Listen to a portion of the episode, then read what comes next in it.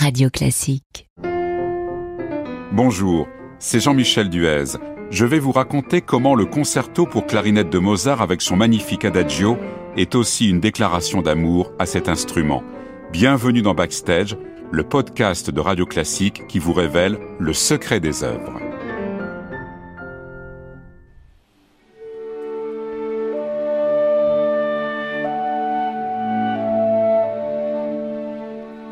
Comment, en écoutant cet adagio, ne pas revoir les sublimes images des paysages kényans du film Out of Africa de Sidney Pollack avec Meryl Streep et Robert Redford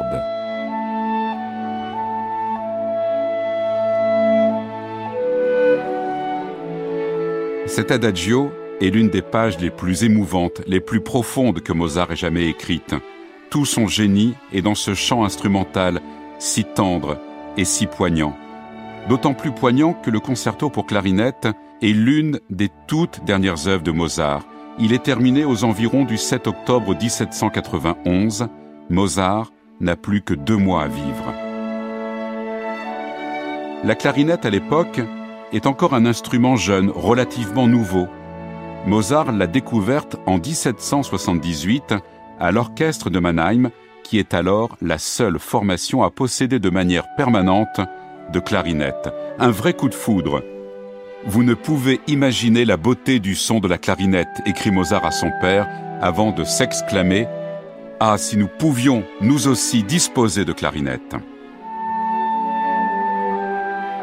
Dès lors, il l'intègre à plusieurs de ses œuvres, dans ses divertimenti, ses symphonies par exemple, ou encore dans certains de ses derniers concertos pour piano.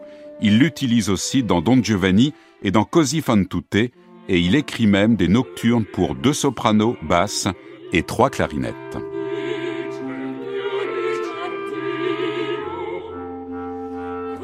Mais surtout, il va consacrer à la clarinette trois œuvres marquantes. Tout d'abord, une pièce de musique de chambre en 1786, le Trio des quilles, dans lequel la clarinette s'allie à l'alto et au piano.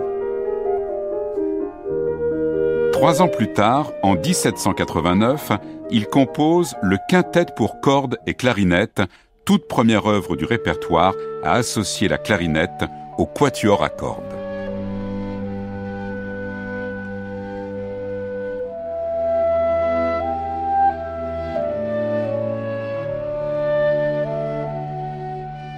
Puis vient donc en octobre 1791 le concerto, qui tout comme le quintet est écrit pour un ami, un frère en maçonnerie, le clarinettiste Anton Stadler. C'est un instrumentiste très réputé. Il est membre de l'orchestre de Vienne et c'est lui qui a créé le trio Les Quilles. Il jouait d'une clarinette particulière, un instrument fait sur mesure auquel on avait ajouté des notes graves. C'était la clarinette de Basset.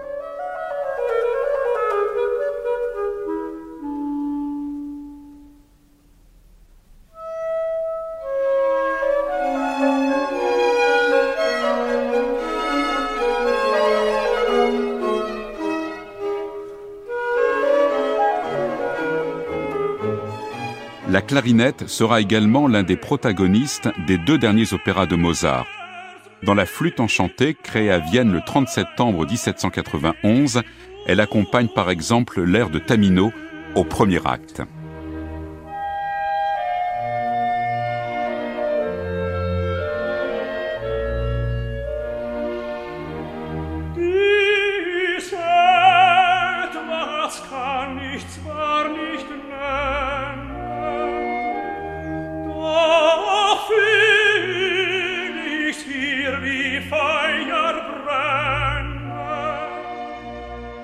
Quelques semaines plus tôt, le 6 septembre, Mozart était à Prague, une ville qu'il chérissait tout particulièrement pour la création de la Clémence de Titus.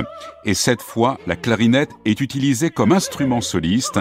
Elle dialogue à deux reprises avec la chanteuse, dans l'air de Vitellia à l'acte 2 et dans celui de Sesto Parto au premier acte.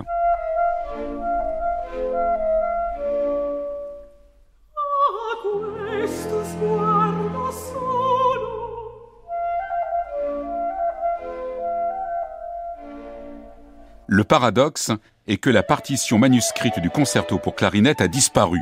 Selon certains, elle se serait trouvée au fond d'une valise que possédait Stadler et dans laquelle il y avait d'autres manuscrits et peut-être même des instruments.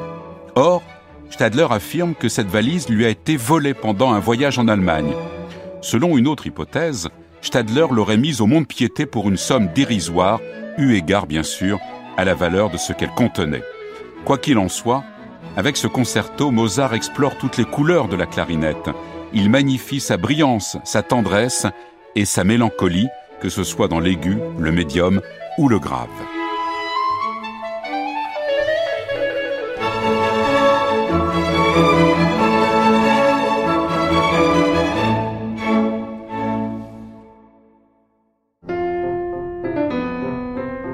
Prochain podcast, le Requiem de Verdi, Sixtine de Gournay, vous dira pourquoi cette messe des morts sonne comme un opéra.